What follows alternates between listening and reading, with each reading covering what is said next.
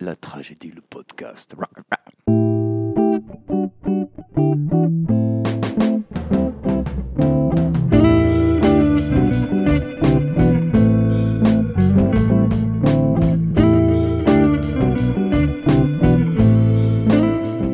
Nous revoilà avec notre deuxième épisode euh, spécial écologie de notre mini-série exclusive. Notre triptyque même. Exactement, très bien dit Gabriel, notre triptyque. N'arriverai pas à dire ce mot. Donc euh, oui, on est ce soir sur le toit de la comédie. Il y a du vent. hein. Et on aura le plaisir d'accueillir Aurore de l'EDD qui sera interviewée par euh, Gabriel et moi-même. On accueillera Tonks euh, de la part de Extinction Rebellion qui sera interviewé par Maxime et moi-même. Ces interviews seront entrecoupées de deux petites pauses musicales qui nous seront présentées par Caro. Très volontiers, Gabriel. Mais avant ça, nous allons nous tourner vers notre première invitée, qui n'est autre donc que Aurore, qui est ici pour représenter le DD. Et on se tourne vers vous. La tragédie. Le podcast. Salut Aurore, comment ça va? Salut. Ben, merci de m'avoir invitée. Je suis hyper contente d'être ici. Et euh, j'ai un peu peur, j'avoue, parce que j'ai jamais fait de podcast. Donc, euh, mais je vais essayer. Merci pour l'invitation. Pas de souci, merci à toi d'être venue et puis euh, je suis sûre que ça sera super. Euh, je suis en compagnie du coup de Aurore et Gab. Coucou. Euh, bah, déjà Aurore, est-ce que tu pourrais nous dire euh, quelques mots sur toi? Euh, Qui es-tu? Qu'est-ce que tu fais au sein de l'association Le DD Euh, ben, moi, je m'appelle Aurore. Euh, je suis étudiante à l'Université de Genève euh, en cinquième année de bachelor, parce que voilà, je fais un peu traîner les choses. je suis en histoire et français. Et euh, du coup, euh, je suis à l'EDD depuis genre 2-3 ans, je crois. Là, j'avoue que je suis un peu un membre fantôme parce que je suis partie euh, à Montréal faire un échange et j'ai pas forcément repris mon poste et tout. Puis après, il y a eu le Covid, donc ça a un peu stabilisé les choses. Mais moi, ce que j'ai fait, c'est que j'ai participé à différents projets, notamment par exemple la Biocal ou Panier Local. Je pense qu'on aura l'occasion d'en reparler par la suite. Et j'étais aussi un peu dans le, dans le conseil, etc. Trop cool. Euh, ouais, j'ai hâte d'en entendre parler plus tard euh, dans la suite de l'interview. Est-ce que tu peux nous présenter euh, en quelques mots l'association et euh, peut-être euh, faire un petit historique de quand est-ce que ça a commencé, comment ça, comment ça a évolué? Alors ça, je sais pas du tout. Et je crois que aucun des membres ne sait parce qu'en fait, on fait jamais euh, aucun historique.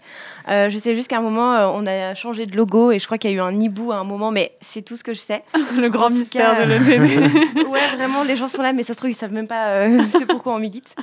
Euh, mais du coup, euh, ça veut dire euh, Association des étudiants et des étudiantes et euh, petit X euh, pour euh, le développement durable.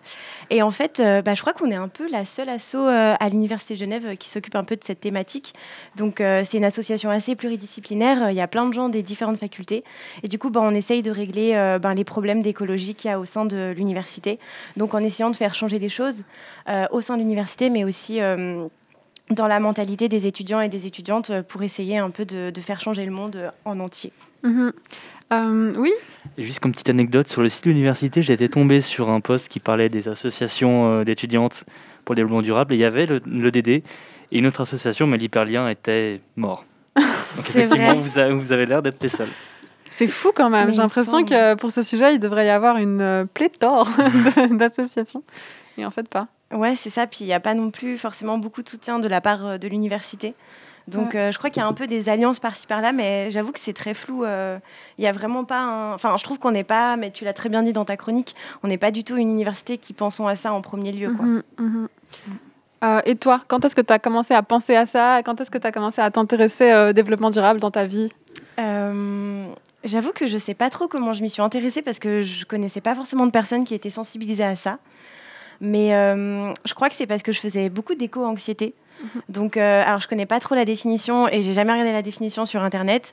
Mais euh, en gros, c'est un peu euh, quand tu des angoisses euh, par rapport à l'écologie et par rapport à l'avenir. Et c'est vrai que moi, je suis hyper angoissée de ça et même pas parce que je sais pas ce que je veux faire dans la vie, mais juste parce que dans 10 ans, euh, je sais pas si on va faire un exode ou si je vais devoir apprendre à, je sais pas moi, faire de l'arc pour devoir chasser ma viande, quoi.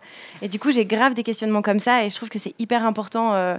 Ben, maintenant parce que c'est hyper actuel et déjà la pandémie le montre Mhm. et euh, et ouais c'est ça en plus il y a des questions sociales euh, derrière et, et c'est tellement genre lié à notre génération et je pense que genre si nous on n'en prend pas conscience, euh, ça va être super problématique pour l'avenir. Donc euh, du coup c'est surtout euh, par rapport à des angoisses que j'avais moi. Et puis après du coup je crois que je connaissais quelqu'un dans le DD et du coup après je m'y suis mis. Donc je sais pas trop comment j'ai connu cet assaut, genre je sais pas trop si elle est visible ou pas, j'arrive pas à m'en rendre compte. Mhm. Euh, mais peut-être avec les verres de l'EDD, euh, ou aussi on a les boîtes euh, d'échange où les gens peuvent mettre des, des trucs dedans et euh, un peu faire des échanges, même si ça marche pas trop parce que hum, il n'y a que des livres de droit nuls que personne ne veut prendre, mais, mais le, le- c'est quand même là. Mais du coup, euh, ouais, voilà, un peu comme ça. Trop cool. Euh, je te passe la parole, Gab. Et du coup, à part cette boîte échange qui ne marche pas forcément bien, quels sont les projets que vous avez menés à, à bout? Ouais, alors là j'ai ma petite liste euh, devant les yeux. Euh, bah déjà, on avait un projet euh, par rapport à Uniparty. Donc Uniparty, c'était un peu euh, la soirée organisée par l'université l'université de Genève pour les étudiants. Et donc nous, en fait, on s'occupait de, de ramasser les poubelles, de, de faire le tri, etc. Donc on avait ça. On avait aussi un projet de verre aussi qui a été mis en place il y a deux ans, je crois. Où en gros, le concept, c'est que bah voilà, euh, tous les étudiants et les étudiantes font des soirées et on voudrait, on voulait éviter que genre ils prennent des verres en plastique et du coup genre on a fait une association avec euh, le Terreau qui est euh, une salle, euh, une salle, une boîte de nuit un peu pour étudiants euh, à Genève. Je sais pas Pour, si la, euh, tragédie connaît bien le terreau, je suis pas sûr. C'est vrai que j'ai l'impression que c'est venu un peu après. Mais personne Cette connaît, c'est c'est pas fou comme endroit vraiment, l'ambiance est nulle. Ce qui Les paraît, gens c'est sont bien, nuls. mais chacune son avis. Les gens sont nuls. Mais euh, du coup, euh, on a en fait, euh, enfin, on n'a pas fait imprimer des verres avec EDD, mais on a fabriqué des verres euh, de soirée euh, avec notre logo en fait pour les, prêter en fait aux étudiants qui voulaient faire des soirées, etc. Enfin, plutôt des, associations qui voulaient faire des soirées, pas pour les anniversaires privés. Mais on a fait ça. Il y a aussi le potager qui est en haut du toit du four, où il y avait une équipe en fait qui s'occupait, ben voilà, de s'occuper des plantes et de s'occuper de, de tout ce qu'il y a là-haut. Moi, j'avoue, je n'ai pas participé à ce projet. On a aussi les ruches où il y avait aussi des, ateliers qui étaient organisés par des gens qui, des vraies personnes qui savent s'occuper des abeilles, qui apprenaient aux étudiants pour à s'occuper des abeilles. Euh, on avait aussi euh, des projections qui ont été faites euh, l'année dernière. Donc voilà, des projections de films à débat évidemment. Donc ça c'était hyper cool. Euh, Il y a la semaine de la durabilité qui va aussi se passer cette année d'ailleurs, euh, le 20 du 26 mars au du 22 mars au 26 mars. Et donc c'était vraiment toute une semaine qui était consacrée à ça avec des workshops, des conférences, des débats euh, autour du thème de l'écologie, du développement durable. Euh, Il y a aussi la biocale, donc ça c'était super cool. C'était aussi au terreau, donc si le terreau est nul, c'était une soirée nulle, évidemment.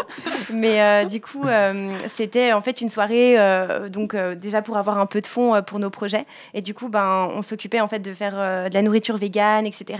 Et aussi de faire découvrir de la bière euh, artisanale euh, locale de Genève euh, aux étudiants et étudiantes. Et ça, c'était super cool aussi.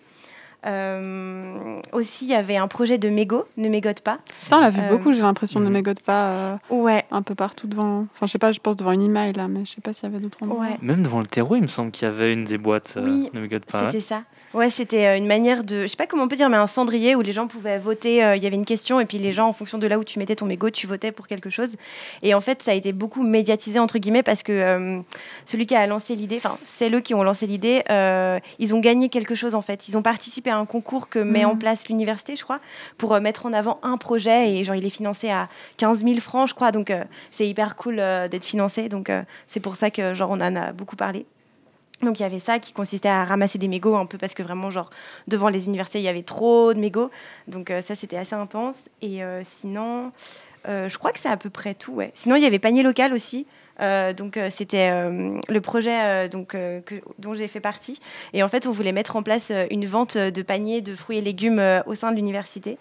Euh, mais c'était un peu compliqué. Euh, Peut-être qu'on en reparlera un peu plus tard, mais c'est vrai que c'était pas facile de mettre ça en place. Et je crois que maintenant, il y a autre chose qui s'occupe de ça, qui s'appelle la farce, il me semble. Ouais, c'est clair, c'est une assoce euh, qui découle de l'HETS, c'est ça? Il me semble. Ouais. Et euh, c'est assez médiatisé aussi, euh, mais c'est vrai que c'est une, une épicerie participative, je pense. Je sais pas si c'est exactement la même chose. C'est ça. Je sais pas s'ils font des trucs au sein de l'université même. Nous, on voulait vraiment genre vendre des paniers euh, légumes au sein de l'université, mais euh, c'était trop compliqué à faire. euh, on a eu Mhm. trop de bâtons dans les roues par l'université, donc euh, je crois Ouais. que c'est un peu Ça abandonné. m'étonne pas. À ma connaissance, Ouais. c'est pas dans- au sein de l'université, tu peux aller chercher en tant qu'étudiant ou étudiante. ok, d'accord. Peut-être même que la tragédie pourrait collaborer une fois avec la farce. Qui sait? C'est une idée comme ça que je lance. Les verra bien. puis du coup, là, tu as beaucoup parlé des projets que vous avez vus, que vous allez continuer à avoir, mais est-ce que vous avez encore d'autres projets que vous n'avez pas encore lancés Hum, Ou, pas t'as déjà fait une bonne bonne liste là, donc je me demande, est-ce qu'il y a encore des choses ou pas? Euh, bah, de ce que je me rappelle, euh, on voulait lancer un journal. Euh, justement euh, avec euh, des articles écrits par les étudiants et étudiantes sur, des- sur la thématique du développement durable. Euh, donc on voulait faire ça, mais ça s'est pas mis en place parce que du coup c'était en plein Covid. Et aussi en plein Covid, on voulait faire organiser une biocale. Et en fait, on aurait trop aimé s'associer avec Unipart, Uniparty, non pas du tout, UniArt. pour en fait faire des ateliers genre d'art un peu écolo quoi et vraiment questionner bah, justement l'art parce que enfin l'art c'est genre c'est quelque chose qui est on, a l'impression que genre c'est pas utile mais pourtant ça l'est et du coup bah genre c'est quelque chose genre on pourrait dire ah mais ça sert à rien et tout mais en fait si donc euh, un peu faire des ateliers genre de collage etc genre euh, voilà Un petit message pour les institutions, l'art, ça sert à quelque chose s'il vous plaît, la culture. D'ailleurs, j'ai Euh. vu beaucoup, beaucoup de choses sur les réseaux et tout sur euh, comment on peut raconter la crise climatique, comment on peut la faire nôtre et genre créativement raconter ça. Et je trouve bah ça va tout à fait avec ce que tu viens de dire en fait. Genre, c'est essentiel de pouvoir raconter ça de manière diverse et autant Mhm. euh, en film, en dessin, en peinture, en, en podcast. c'est ça et ce serait triste de dire que genre euh, juste parce que ça concrètement ça fait pas manger les gens ce serait inutile quoi donc euh, Mhm. c'est hyper important je trouve de questionner ça genre euh, Et qu'à part les artistes, ça ne fait pas forcément manger les gens, mais bon. Petite dédicace à Alain Berset. S'il nous écoute, on espère. Et je me demandais, est-ce que vous avez eu genre des détracteuristes ou des gens qui ont dénigré votre assos ou ses actions à l'EDD Ou s'il n'y en a pas vraiment, vous avez eu genre de, de gros problèmes à organiser certaines choses?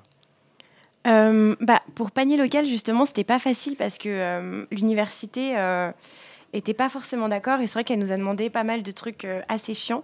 Donc au début, donc moi j'étais pas là au début du projet, mais par exemple, euh, donc il y a Novae qui s'occupe euh, des cafétérias, donc c'est une entreprise privée et du coup ils étaient en mode ah mais vous avez pas le droit de vendre de la nourriture parce que ça va faire de la concurrence à Novae, donc demandez-leur. On leur a demandé, ils ont dit ok. Et puis après, l'université en fait nous a demandé de faire comment on dit, une enquête de marché, un truc comme ça, parce qu'en fait, euh, si on s'associait avec un agriculteur ou une agricultrice, ça allait faire un peu comme si euh, l'université avait, euh, avait des préférences, et puis comme, si c'était un marché, un marché commercial, quoi. Et du coup, genre, on pouvait pas demander juste à un agriculteur et une agricultrice qui aurait dit oui, sachant qu'en en plus, ça aurait... Enfin, ce serait rare, il y en avait beaucoup qui pouvaient pas en fait, parce que ça aurait été beaucoup de travail euh, d'emmener euh, ben, euh, tous les fruits et légumes à l'université. Et donc, en fait, ils étaient un peu en mode non, mais vous, vous devez demander à tout le monde, etc. Machin. Super. Alors qu'il y a des gens qui sont payés pour ça dans des entreprises. Mhm. Donc, ils avaient un peu des choses comme ça. Puis après, il y a eu le truc de vous n'avez pas le droit de vendre des choses au sein de l'université, donc dans Unimail, alors même que ben, les billets de Uniparty, en fait, ils sont vendus à Unimail. Donc, il y a eu des choses comme ça. Donc, euh, à un moment donné, on a organisé une vente de produits euh, locaux, euh, bio, euh, faits par des étudiants. Par exemple, il y avait. Euh, euh, un gars, son père euh, faisait du miel, donc du coup on a vendu son miel. Et du coup on s'est vraiment mis genre devant une email, donc dans la zone où on pouvait. Et en vrai il pleuvait de ouf, Ah, mais on était en mode ok, bah on reste là et on vend nos trucs quoi. Mais un peu des choses comme ça qui fait que de manière euh, juridique c'est pas possible. euh, Enfin, pour eux, c'était pas possible de mettre en place ce projet, alors même que genre dans d'autres euh, universités, il y a ça. Il me semble que à Lausanne, non, je sais pas si c'est à Lausanne, mais je sais qu'à Lyon, il y a un truc comme ça où vraiment c'est rodé depuis genre 10 ans.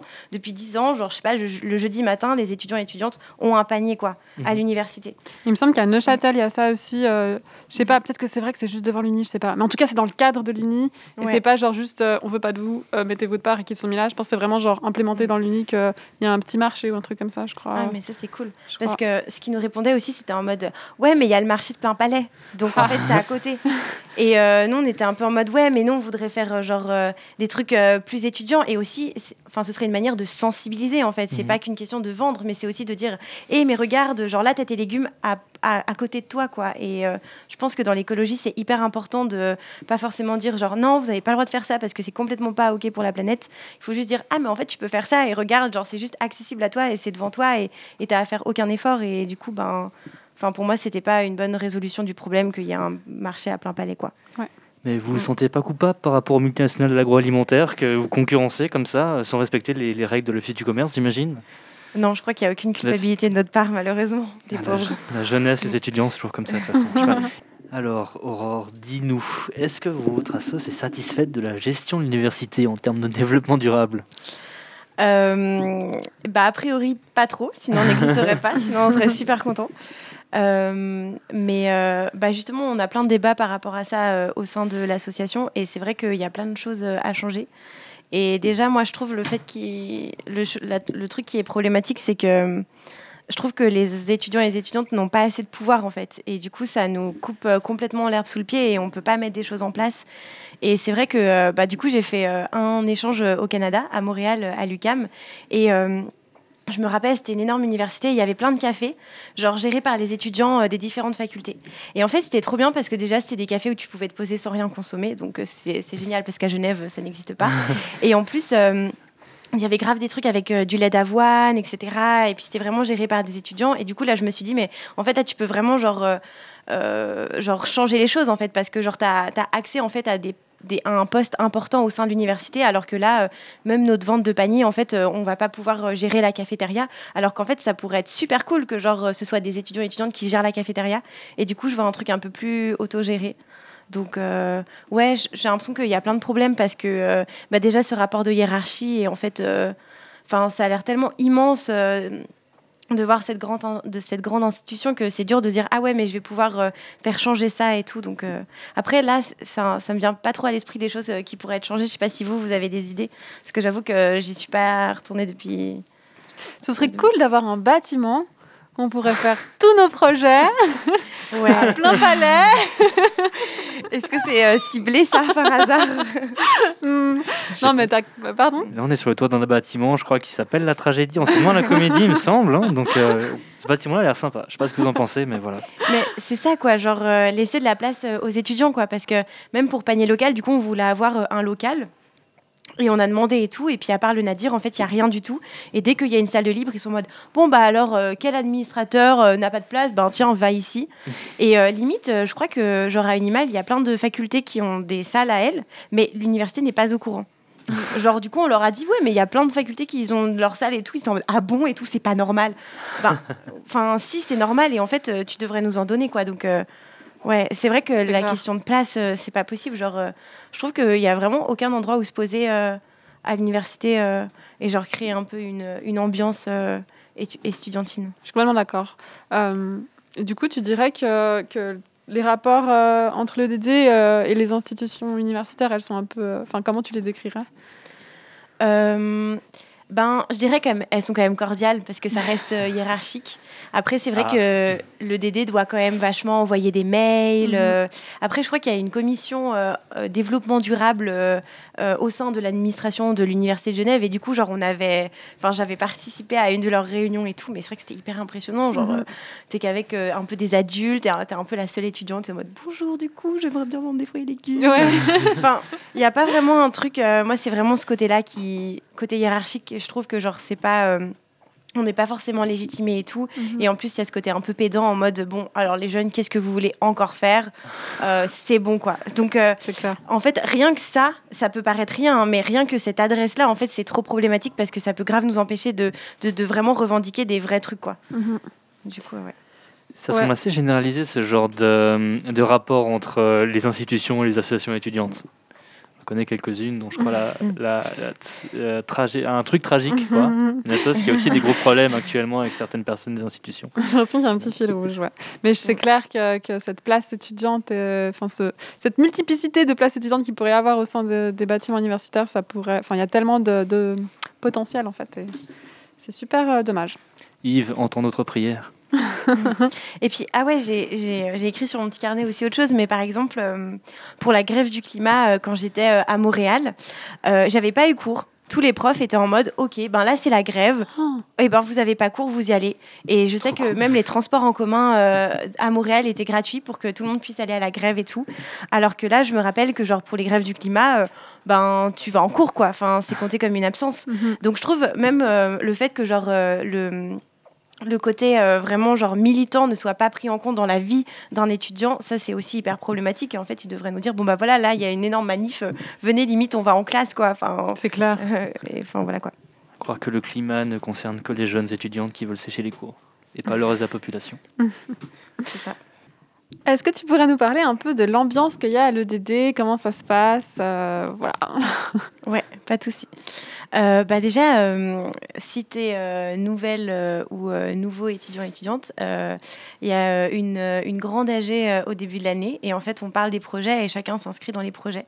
Donc ça se passe un peu comme si il y avait plein de petits groupes et tu t'inscris un peu dans les petits groupes qui parlent des différentes thématiques et sur les projets auxquels tu as envie d'investir. Et euh, on fait chaque mois en fait une réunion tous ensemble pour euh, justement voir un peu comment les projets évoluent et tout. Et c'est toujours hyper cool, c'est souvent des apéros. Et euh, moi personnellement, ben, je me suis fait des amis là-bas.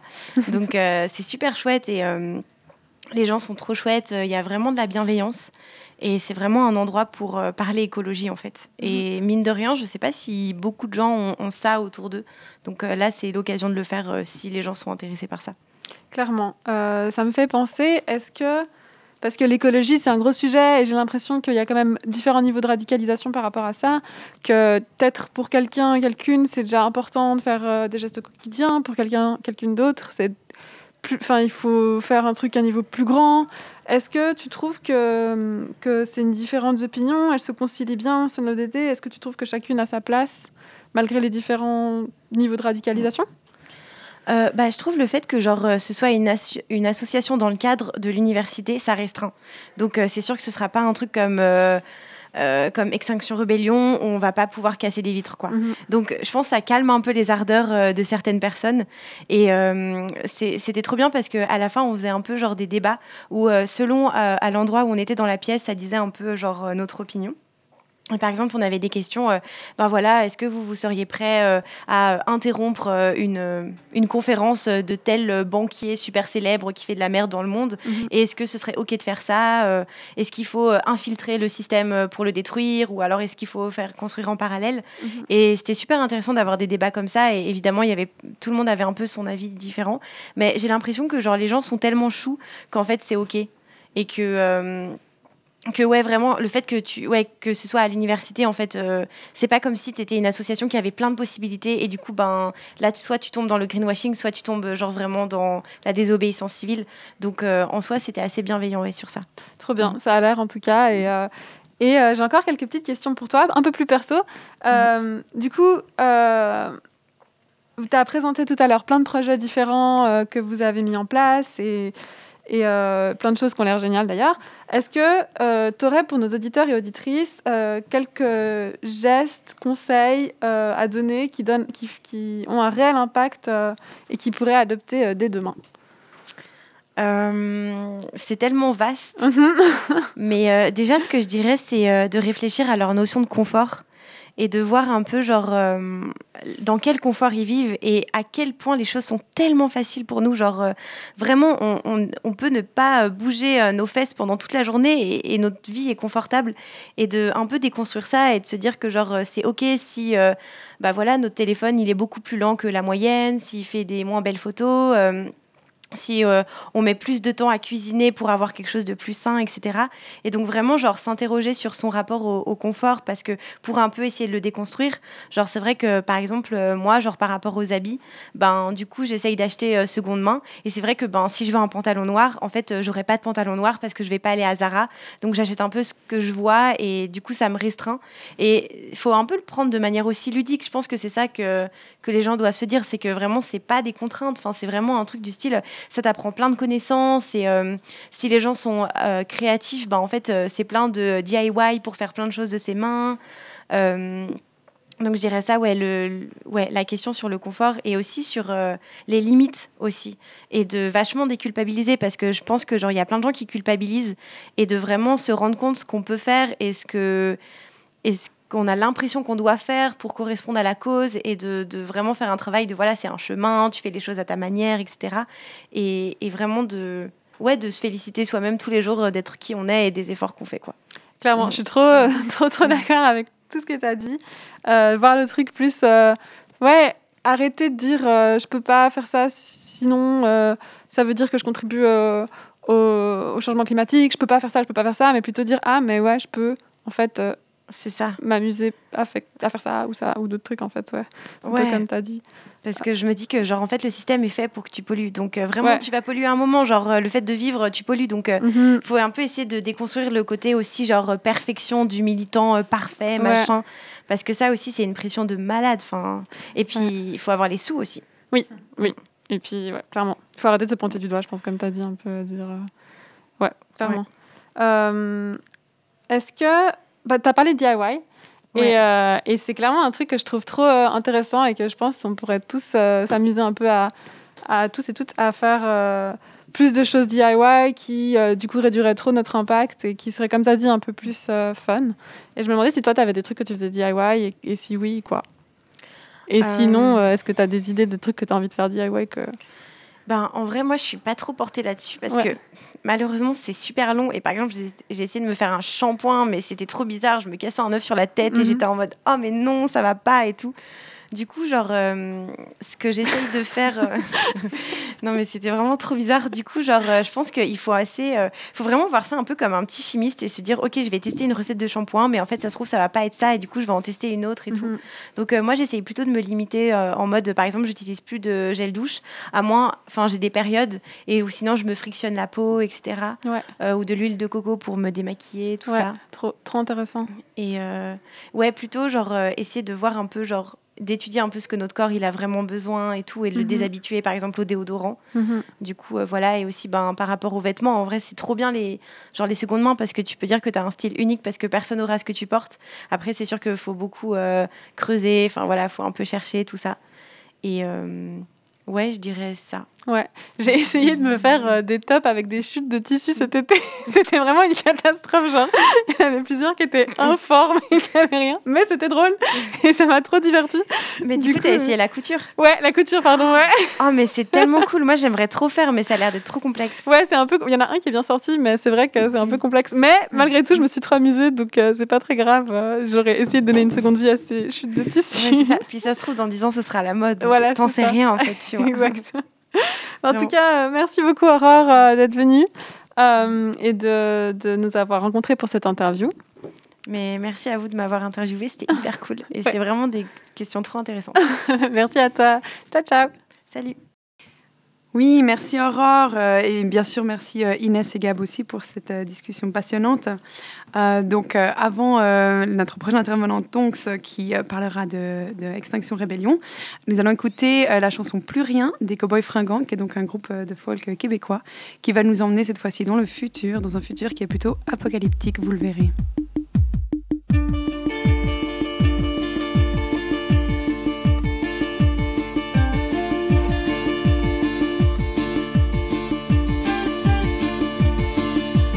Ne reste que quelques minutes à ma vie. Au plus quelques heures, je sens que je faiblis. Mon frère est mort hier au milieu du désert. Je suis maintenant le dernier humain de la terre. On m'a décrit jadis quand j'étais un enfant ce qu'avait l'air le monde il y a très très longtemps. Quand vivaient les parents de mon arrière-grand-père et qu'il tombait encore de la neige en hiver. Ces temps, on vivait au rythme des saisons et la fin des étés apportait la moisson. Une eau pure et limpide coulait dans les ruisseaux où venaient s'abreuver chevreuils. Et moi je n'ai vu qu'une planète désolante, paysage lunaire et chaleur suffocante, et tous mes amis mourir par la soif ou la faim, comme tombent les mouches, jusqu'à ce qu'il n'y ait plus rien. Plus rien.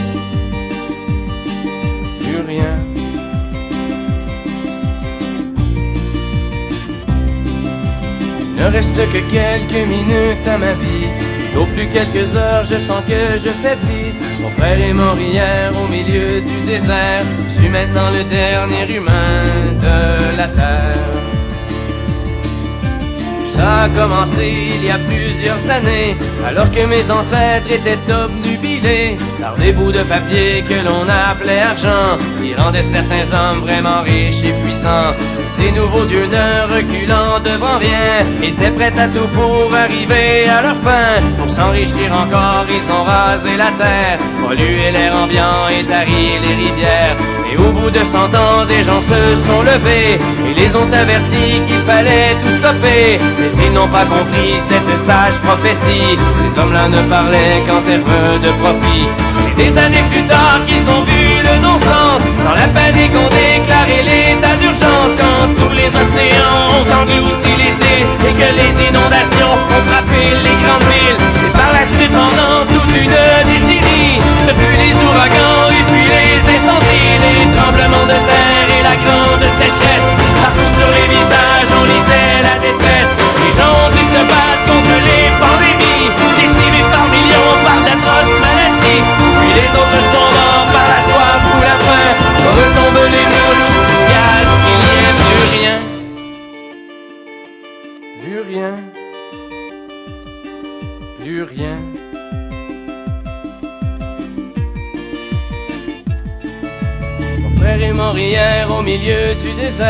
Je suis maintenant le dernier humain de la terre. Au fond, l'intelligence qu'on nous avait donnée n'aura été qu'un beau cadeau empoisonné. Car il ne reste que quelques minutes à la vie.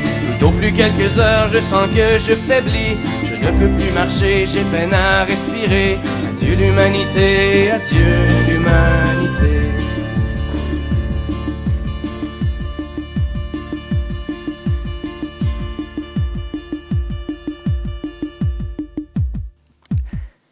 C'était plus rien des cow-boys fringants qui nous chantaient ça en 2004, mais l'espoir est-il permis? Vous le découvrirez grâce à notre prochain invité Tonks d'Extinction Rébellion et aussi, de manière un peu plus lointaine, grâce à notre prochain podcast. Mais en attendant, c'est Tonks interviewé par Inès et Maxime. La tragédie, le podcast.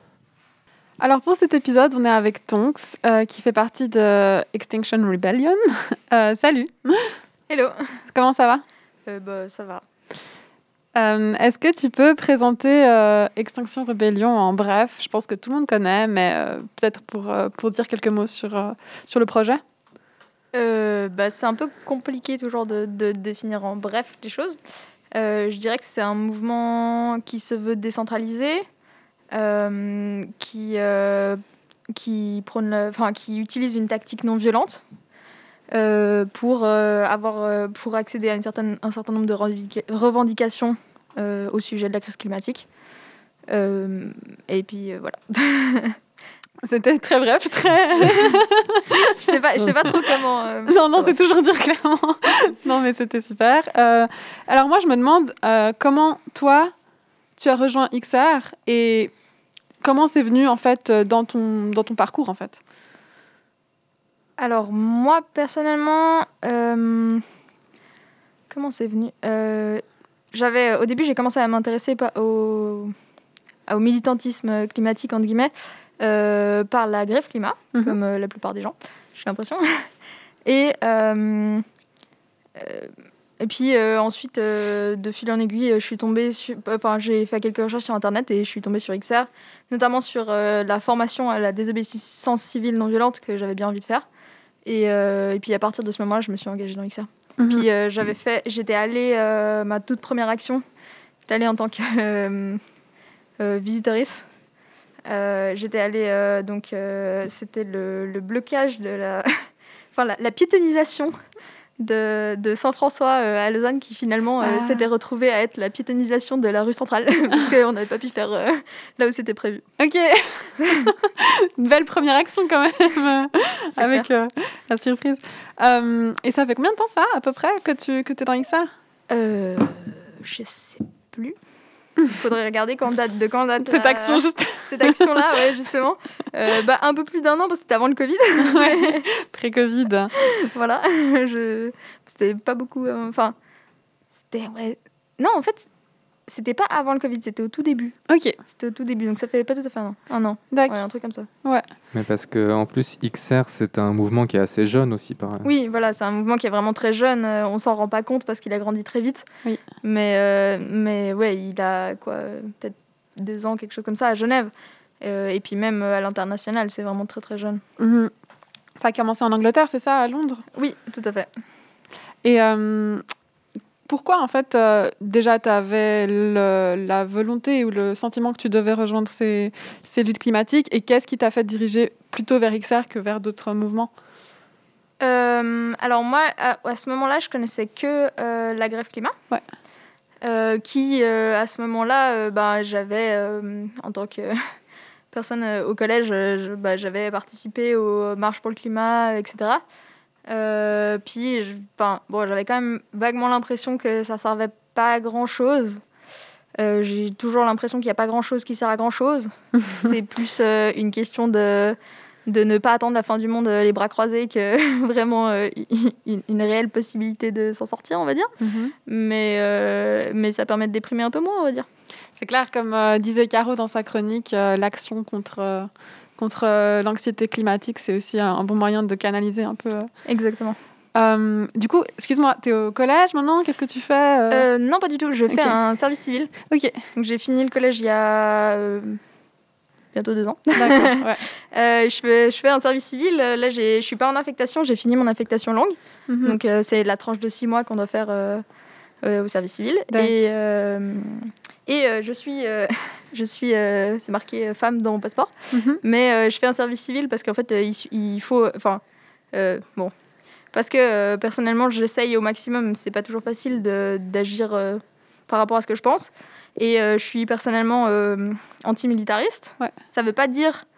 ça veut pas dire pacifiste dogmatique, hein, entendons-nous bien, antimilitariste.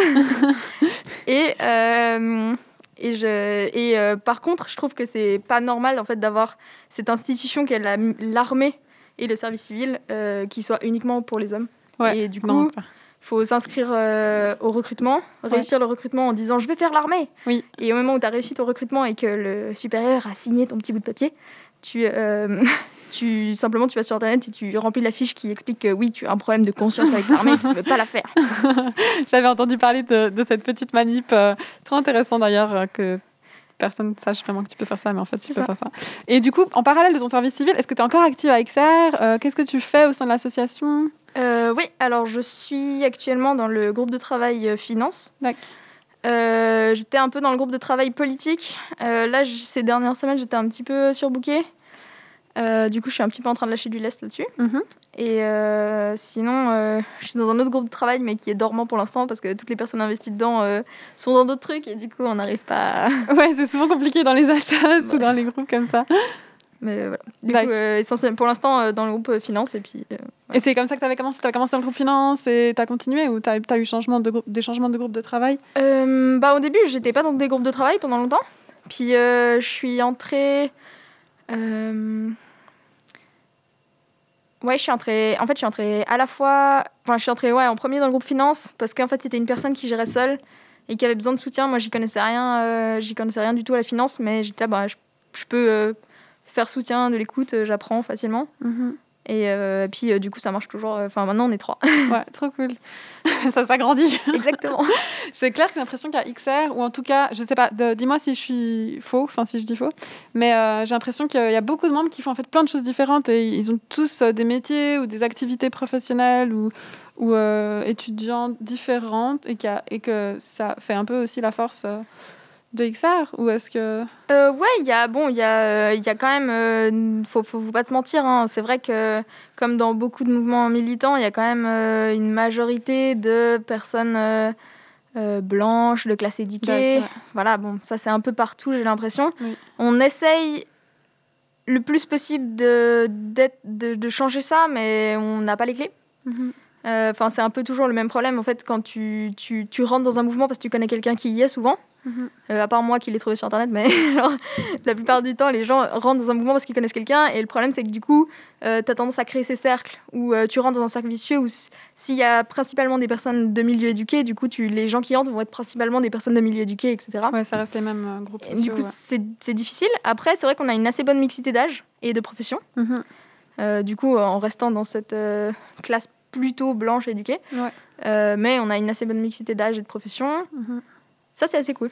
C'est pratique. Ouais. Puis beaucoup de personnes qui avaient jamais milité avant, ce qui est assez intéressant aussi. Mhm. Ça, c'est ça, c'est le truc avec XR aussi. euh, J'ai l'impression que ça sort un peu de ce cadre de tu as déjà fait du militantisme, tu connais un peu euh, les, euh, les trucs et tout. Et en fait, ça a ouvert à beaucoup d'autres gens qui peut-être pas forcément fait ça avant. Ouais, et je pense que notamment, bon, une chose qui a beaucoup attiré, c'est euh, c'est le côté non violent. Ça, ça rassure beaucoup euh, les personnes qui n'ont jamais fait de militantisme. Et le côté organisé aussi, ça rassure. Enfin, c'est plus facile si on n'a pas les codes, si on n'est on n'est pas forcément à l'aise pour, pour prendre l'initiative. C'est plus facile dans une structure organisée, entre guillemets. Euh, donc on a, on a beaucoup, et puis il y a cette crise climatique qui est quand même essentiellement nouvelle et qui touche énormément de personnes qui n'étaient pas du tout engagées en fait, dans les luttes sociales, qui était l'essentiel euh, de du militantisme jusqu'à présent. Il y avait les luttes sociales, euh, il y a eu les luttes antinucléaires, et maintenant euh, cette crise climatique, en fait, elle impacte beaucoup plus de gens. Il y a beaucoup de gens qui ne s'étaient pas du tout posé de questions et qui se disent tout à coup, ah bah maintenant il faut faire quelque chose. Ouais. Et c'est vrai que XR, par son côté un peu visible, par son côté euh, non violent, machin, attire beaucoup ces personnes-là. Et c'est cool, parce que du Mhm. coup, c'est une première entrée qui est, euh, qui, qui est plus facile, en fait. C'est clair, c'est vraiment ça. Selon, mais du coup, selon euh, justement euh, avec cette crise climatique qui nous pèse clairement à toutes et tous ici, euh, ça te donne envie de participer, de trouver des solutions. Enfin, personnellement, ça me donne envie. Je dis en te général, Mhm. mais euh, voilà, selon XR, qu'est-ce qui va pas là maintenant et c'est quoi vos revendications?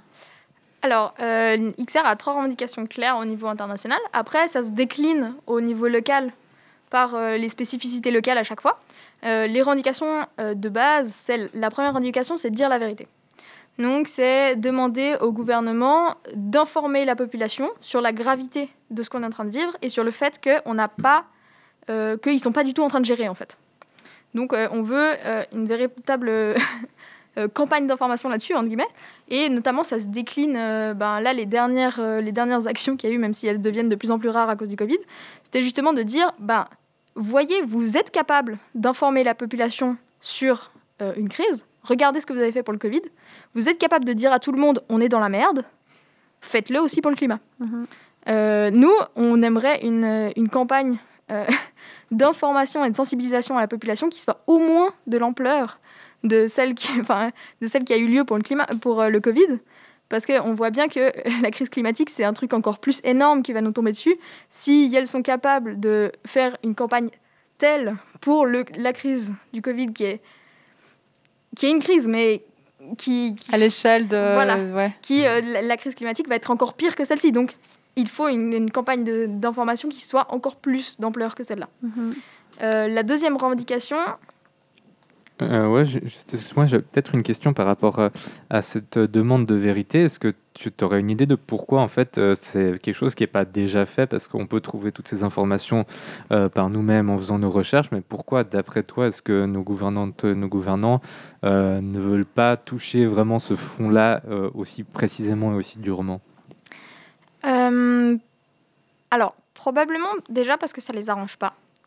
Parce que en tant que gouvernant et gouvernante, euh, c'est c'est pas tenable d'annoncer un problème euh, sans euh, sans apporter de solution. Et il se trouve que les solutions qui seraient apportées ne sont pas du tout euh, ne, ne sont, ne sont pas faisables. Mises, enfin, c'est pas possible. C'est Ils possible, mais c'est pas à la hauteur. hein. alors, c'est, disons que les, solutions qui seraient nécessaires, euh, c'est pas possible de les, de les mettre en place dans le système actuel. Parce que, euh, notamment, on peut pas continuer à prôner la croissance, euh, etc. etc. Euh, ce qui fait que le système politique actuel, comme se base toujours sur la réélection, sur le fait de, de viser le court terme, enfin, le système électif est fait de façon à ce que une personne élue, sa première préoccupation, c'est de rester là. Euh, Il y a aussi le problème des lobbies, il y a le problème euh, des banques qui investissent, euh, machin, et qui, euh, qui sont un- une énorme masse de capitaux en Suisse, etc. Euh, ce qui fait que, en fait, les politiques actuelles ne peuvent pas prendre les décisions qui sont nécessaires. Donc ça les intéresse pas de, de dire oui, on va tous mourir, mais on va rien faire pour l'empêcher. Voilà. du coup, ça nous amène du coup à la troisième revendication, mais peut-être je dis d'abord la deuxième quand même. Euh, la deuxième revendication, c'est la neutralité carbone d'ici 2025. Euh, donc c'est vraiment très très bientôt et c'est vraiment pas du tout en chemin. voilà. Inquiétant, ouais. Ouais, c'est inquiétant. Euh, donc, justement, enfin, c'est difficile pour le gouvernement. Et la troisième revendication, qui du coup découle des deux autres, c'est actuellement, le gouvernement n'a pas intérêt à dire la vérité et ne peut pas prendre les décisions qui s'imposent pour réussir à atteindre cette neutralité carbone, neutralité carbone en 2025. C'est pas possible dans le système actuel, démocratique, euh, entre guillemets, actuel. Donc, on demande à ce qu'il y ait des assemblées citoyennes. Les assemblées citoyennes, c'est un panel de citoyens et citoyennes qui soient tirés au sort, donc euh, pas d'élection, parce qu'il y, a- y a plein de biais dans les élections, notamment euh, pas n'importe qui peut se présenter à des élections. Il faut être, euh, il y a qu'à regarder qui se retrouve élu au final. Euh, Il y a quand même assez peu de diversité. Notamment, euh, c'est essentiellement des professions libérales, des personnes très éduquées, euh, blanches, euh, de, de genre masculin en général plutôt. enfin bref, voilà. Ce serait un, du coup un panel de, ci- de citoyens et citoyennes tirés au sort. Le problème du tirage au sort, c'est que euh, soit, tu, soit on fait en sorte que euh, si on est sélectionné, on est obligé d'y aller. Ça pose quelques problématiques. Et surtout, ça va être très dur à mettre en place euh, sans un changement vraiment absolu, euh, révolution du tout le monde. Euh, du coup, ce qu'on propose, c'est que ce soit pas obligé de répondre oui. Donc, euh, vous, êtes tiré au sort. On vous envoie une lettre pour vous dire Ah, vous avez été tiré au sort pour participer à, la à l'Assemblée citoyenne qui va décider comment on atteint zéro carbone en 2025. À ce moment-là, vous pouvez dire ben, Je suis OK, j'y vais, ou Je suis pas OK, faites sans moi. Le problème, c'est que ça, c'est déjà un biais d'autosélection. Donc, c'est toujours un peu les mêmes personnes qui vont accepter. On n'a qu'à voir ça dans les trucs militants, dans les trucs associatifs, c'est toujours les mêmes personnes qui sont là, hein, on va pas se mentir. Euh, ça, ça peut être corrigé par, euh, la, par euh, le, le fait de, de faire un deuxième tirage au sort parmi les personnes qui ont accepté. Un tirage au sort qui sera pondéré, donc pour euh, avoir une représentativité de, euh, de la population. En fait. Par exemple, vous regardez dans la population, on a tant de pourcents de femmes, ben, il faut tant de pourcents de femmes dans le résultat final. Dans la population, on a tant de personnes migrantes, on veut tant de personnes migrantes. euh, on a tant de personnes dans la population qui sont euh, qui n'ont pas euh, dépassé le niveau apprentissage, d'éducation, niveau de scolarité apprentissage. ben, on veut tant de pourcents de gens qui n'ont pas plus qu'un apprentissage, qu'un CFC, etc. etc. Avec ça, on va corriger le biais de sélection. D'ailleurs, il y a un- il y, a un prof euh, ici qui, qui travaille là-dessus. Ah oui Dans l'uni, euh, pas, pas aux lettres. Ok, Enfin, d'accord.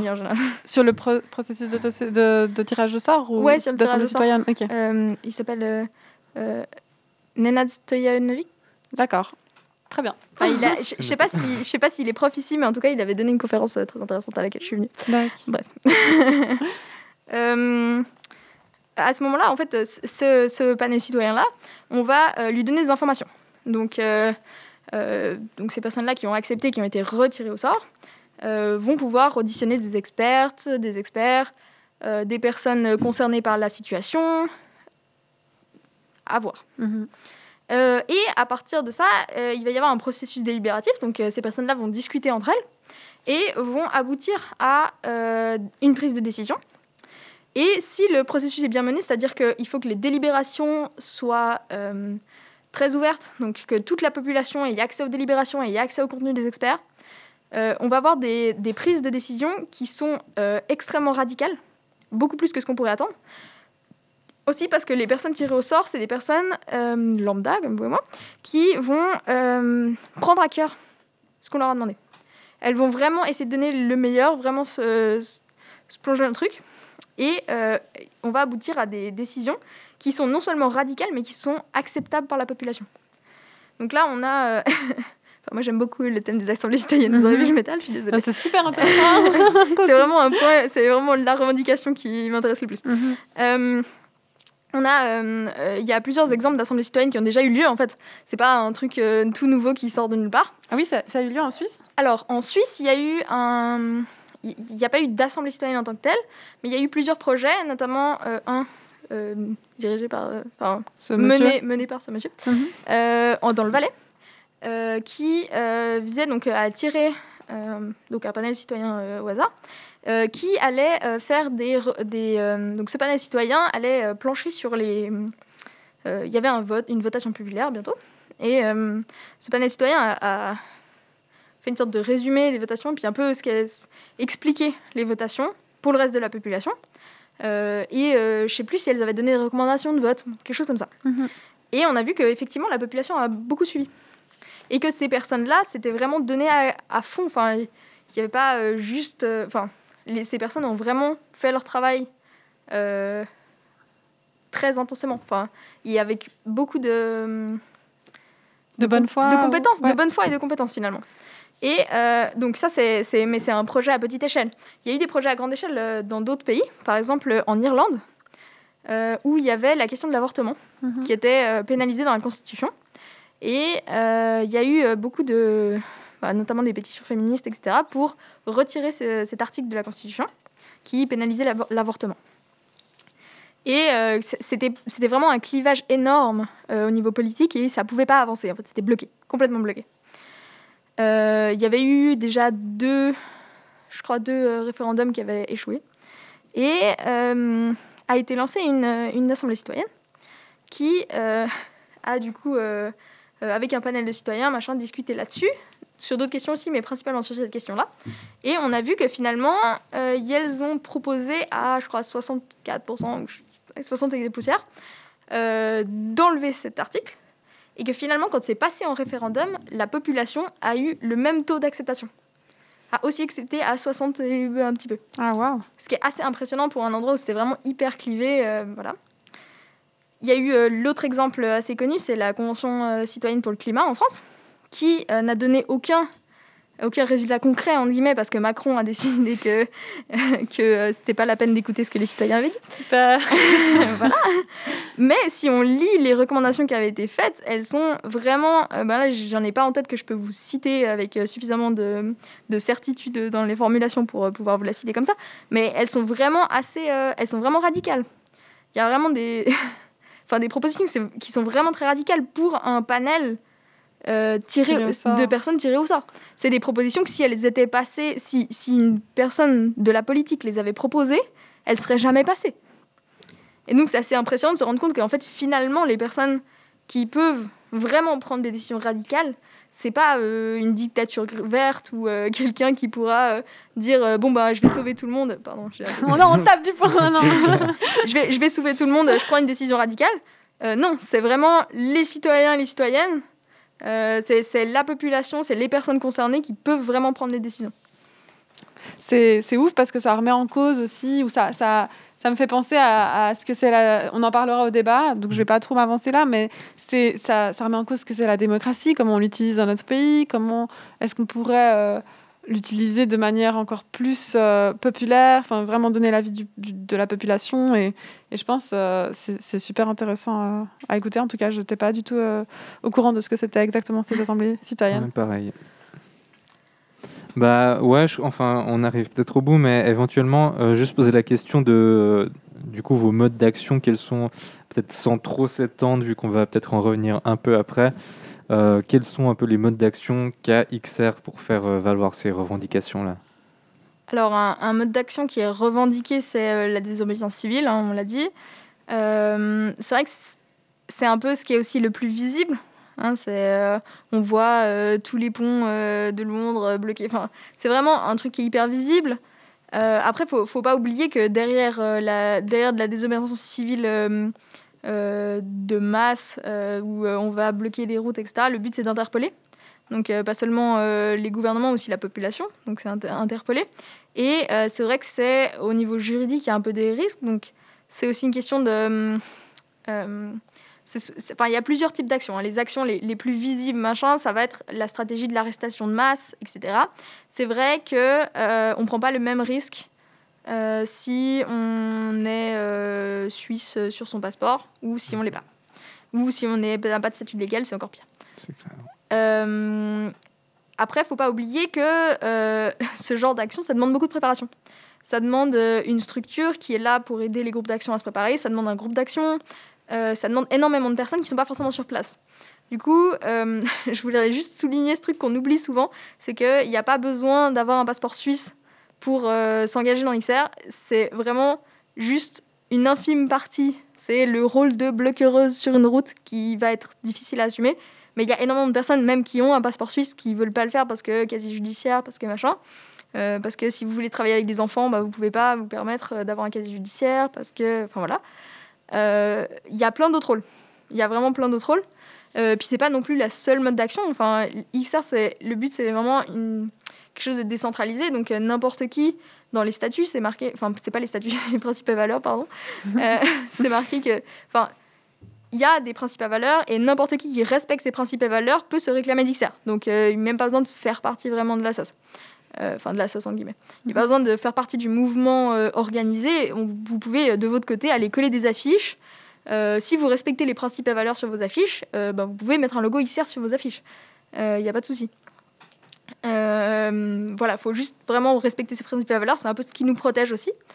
Euh, mais euh, justement, il y a, y a plein de choses. Donc, il y a des choses qui sont plus euh, grosses, comme des blocages, machin. Euh, il va y avoir euh, des actions plus de sensibilisation, des actions euh, plus artistiques. Il y, a une petite- il y a une petite chorale qui essaie de se monter. Il y a un groupe de clowns. il y a- Enfin, il y a, il y a, de l'affichage nocturne ou diurne, selon qui le- qui, qui l'organise. Mhm. Euh, Il y a de l'anti-pub. Enfin, vraiment, il y a, il y a des actions qui sont contre le secteur privé. Il y a des actions qui sont plus pour, pour attirer l'attention vraiment du gouvernement en tant que tel. C'est un peu... Voilà. Vous avez l'air d'avoir euh, vraiment plein d'idées en tout cas, et Bah, plus la créativité aussi individuelle qui, qui enrichit le mouvement un peu, si je comprends. Alors oui, totalement. Euh, après, c'est vraiment, enfin, le, le, le, le fonctionnement, si on veut, c'est qu'il y a des, il y a des groupes de travail, hein, mais c'est pas les groupes de travail ni la structure visible qui vont organiser l'action. Donc c'est toujours, euh, ça va être un petit groupe de personnes motivées euh, euh, qui vont, de préférence, personne saura qui c'est, euh, qui va organiser l'action, et au moment où on lance l'action, elle est censée rouler plus ou moins d'elle-même, Euh, quelle que soit l'action en fait.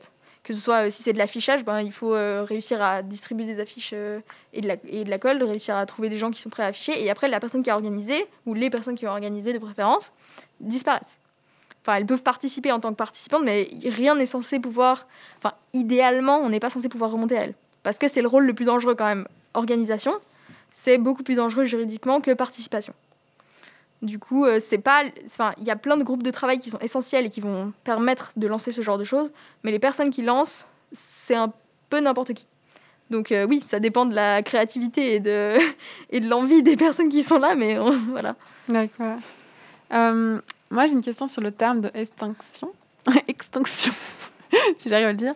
Euh, déjà, en fait, bon, pour revenir en fait à ce truc d'interpeller, cette idée d'interpeller euh, en faisant des actions de désobéissance civile, c'est quelque chose qui, qui ressort beaucoup de XR. C'est pour ça que je le récupère. Enfin, Bien sûr. euh, en plus d'interpeller, j'ai l'impression qu'il y a un peu un but aussi de déranger, parce que dans tout ça, encore une fois, dis-moi si, si c'est faux, mais euh, si j'ai bien compris ou si, comment je le vois, c'est que si ça te dérange maintenant de pas pouvoir aller au travail euh, euh, où tu dois aller parce que le pont est bloqué, c'est infime par rapport à ce que ça te... Cette idée de déranger, il faut aussi la remettre en question. Qu'est-ce qui me dérange maintenant Mhm. Qu'est-ce qui va me déranger dans 10, 20 ans quand on sera plus dans la merde Oui, tout à fait. Du coup, j'ai l'impression qu'il y avait aussi un peu de ça. Alors, c'est clair qu'il y, a- il y a cette idée euh, euh, de déranger, mais c'est aussi, ça va dans l'idée d'interpeller. C'est-à-dire Mhm. que euh, essayer d'interpeller les gens sans les déranger, c'est très dur. Ouais. Les gens t'écoutent pas si, euh, si tu essayes juste de leur dire Hey, salut Euh, Si jamais il y a notre planète qui brûle Salut C'est un peu. Ouais, c'est Ouais, c'est plus dur. Je pense Voilà. à toutes les personnes devant les COP et les migros du pays. hein, Voilà. c'est plus dur. Par contre, si, si tu bloques la route, la personne n'a plus le choix de t'écouter. Alors, oui, c'est questionnable. Qu'est-ce qui est violent, qu'est-ce qui est non violent, puisque XR se revendique non violent. Est-ce que c'est est -ce c'est pas violent de, de, de bloquer une route? Euh, C'est questionnable. Après, euh, il y a effectivement cette balance de euh, à quel point est-ce que c'est violent de t'empêcher d'aller au travail alors que euh, dans vraiment pas longtemps, on va tous mourir. Tu vois? Est-ce que ça c'est pas plus est-ce que c'est pas plus violent de continuer notre vie euh, telle quelle comme si de rien n'était alors qu'on va mou- tous mourir et que enfin oui si, si c'est pas nous ce sera euh, enfin si vous êtes trop âgé pour voir pour euh, subir ça de plein fouet nous on- nous enfin moi personnellement je vais probablement le subir de plein fouet et puis vos enfants aussi donc euh, Oui. qu'est-ce qui est violent finalement? Oui. c'est un peu ça. Oui, c'est clair. Après, ça revient du coup à la question que je voulais poser de base, qui est par rapport à cette idée de on va tous et toutes mourir et d'extinction. Euh, je pense qu'il y a eu pas mal de critiques où dans le débat, euh, politique ou euh, de l'opinion publique que c'était un terme alarmiste, euh, que, que c'était un terme fort. Je reprends les mots. Euh, par exemple, moi-même personnellement, j'ai eu un séminaire sur l'activisme des jeunes dans l'histoire du XXe siècle à mon séminaire d'automne passé. Et à la fin, on a eu un débat et il y avait beaucoup de- de questions, de questionnements sur quel terme, quel vocabulaire on devrait utiliser euh, autour de ce débat. Et c'est quoi ton avis là-dessus en fait? C'est quoi ton avis sur, le, sur, ce, sur ce vocabulaire euh, Alors, le, le terme, utilise? le, le terme d'extinction, il n'est pas du tout sorti de nulle part. hein. On est actuellement dans la sixième extinction de masse. Enfin, c'est pas, c'est pas euh, quelque chose qui va arriver dans 10, 20, 30 ans. On y est. Là, actuellement, il y a des espèces qui disparaissent. Euh, actuellement, le climat s'est déjà réchauffé. Actuellement, enfin, moi personnellement, j'ai 21 ans. Je me rends compte qu'il y a moins de neige l'hiver. Enfin, Oui, c'est pas quelque chose qui est dans le futur lointain qu'on peut peut-être penser maintenant, c'est présent. Exactement, c'est- vraiment, ça se passe maintenant. Euh, après, c'est clair que c'est angoissant. C'est angoissant, ça, c'est clair et net. Euh, dans XR, on, on essaye au maximum. Euh, Il y a vraiment un principe qui est, qui est important chez nous, même si, euh, euh, ben, selon euh, qui on est, comment on s'engage, on arrive plus ou moins à le à l'appliquer, c'est la culture régénératrice. Donc c'est l'idée que on veut pas juste euh, ne pas mourir, on veut bâtir quelque chose après. Mhm. Et pour bâtir quelque chose après, il faut qu'on soit pas tous exténués. Euh, tous et toutes. Enfin, tous. faut pas qu'on soit tous ex- exténués, parce que sinon, euh, on pourra plus construire. Et euh, donc, c'est l'idée de prendre soin de soi, prendre soin des autres, et ensuite, on s'occupe de la planète. C'est super intéressant et c'est pas du tout médiatisé cet aspect de XR. Vraiment pas. Pas ouais. du tout. Mais du coup, on va avoir euh, justement euh, des groupes de clowns, euh, des euh, une chorale. Enfin, il y a vraiment ce- cet aspect de, de prendre soin les uns des autres.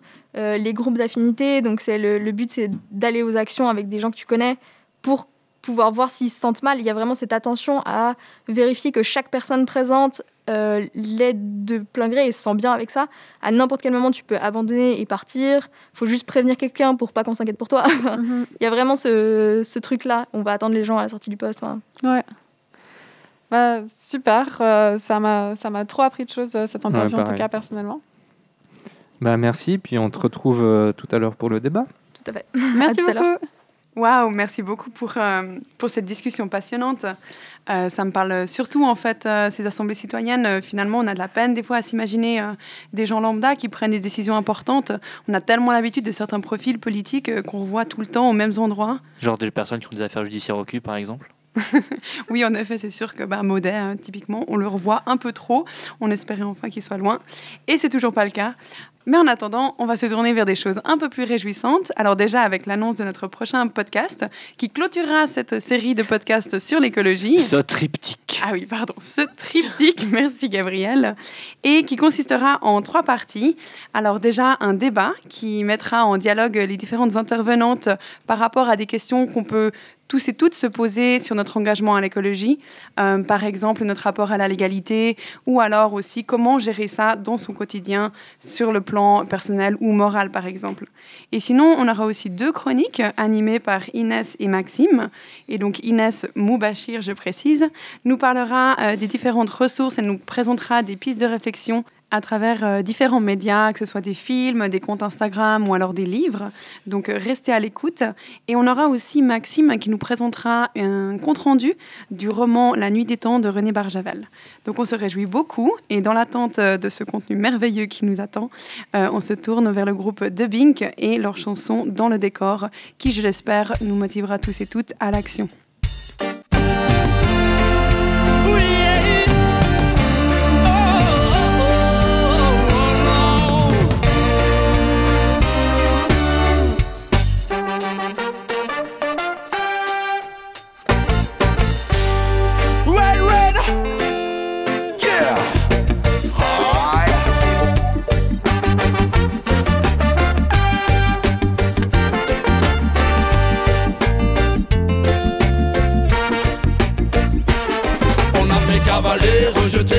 Le décor. Remettre à demain, repousser tous les torts, assume ses drames et ses vilains. Pour qui la fin n'est pas la même. La terre a mal et se déchaîne, on a fait cavaler, rejeter, massacrer le décor. Remettre à demain, repousser tous les torts, assume ses drames et ses vilains. Pour qui la fin n'est pas la même. La terre a mal et se déchaîne. Le monde est dans nos mains donc passons à l'action pour les futures générations. Il faut changer tout ça pendant que leur monde déconne, car c'est une question de santé. La terre est en danger, tout est accéléré par l'homme et tous ses excès. Et je sais que vous sentez que dans l'air pollué, que tout a changé et que ça va mal terminer. Mais c'est dès aujourd'hui qu'il faut penser à demain, que les erreurs d'hier restent bien hors du chemin. Si la terre se dégrade, ne restons pas que témoins. Yes, Il faudra en prendre soin, nouvelle génération. Le monde est dans nos mains, donc passons à l'action pour les futures générations. Il faut changer tout ça pendant que leur monde déconne. On a fait cavaler, rejeter, massacrer le décor. Remettre à demain, repousser tous les torts, assume ses drames et ses vilains pour qui la fin n'est pas la même. La terre a mal et se déchaîne, on a fait cavaler, rejeter, massacrer le décor. Remettre repousser tous les torts, assume ses drames et ses vilains pour qui la fin n'est pas la même. La terre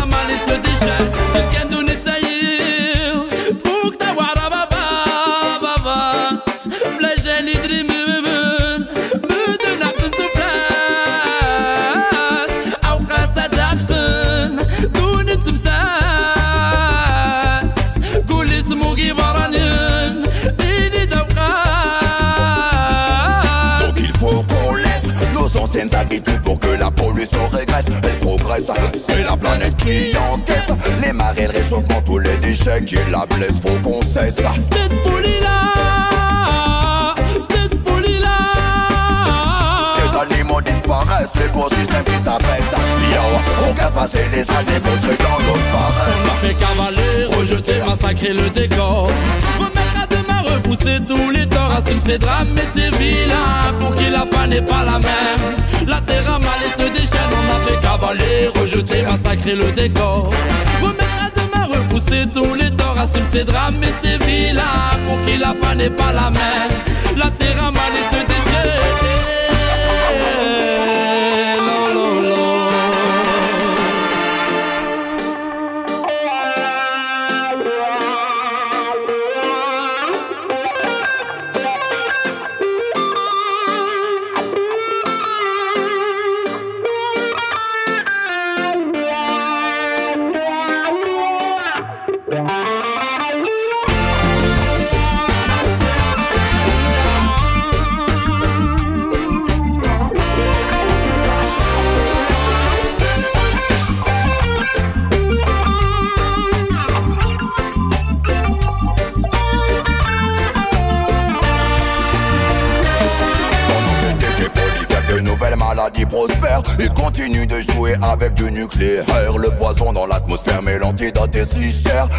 Est notre confort, la cause de cet enfer. Je ne vois que de la pollution qui entoure cette planète. Dites-moi, quelle est la solution? Il faut que ça s'arrête. C'est comme ça. Le recyclage d'affaires est d'abord dans nos têtes. Arrêtez ça. On a fait cavaler, rejeter, massacrer le décor. Remettre à demain, repousser tous les torts. Assume ses drames et ses vilains pour qui la fin n'est pas la même. La terre a mal et se déchaîne. On a fait cavaler, rejeter, massacrer le décor. Remettre repousser tous les torts. Assume ses drames et ses vilains pour qui la fin n'est pas la même. La terre a mal et se déchaîne. On l'a fait.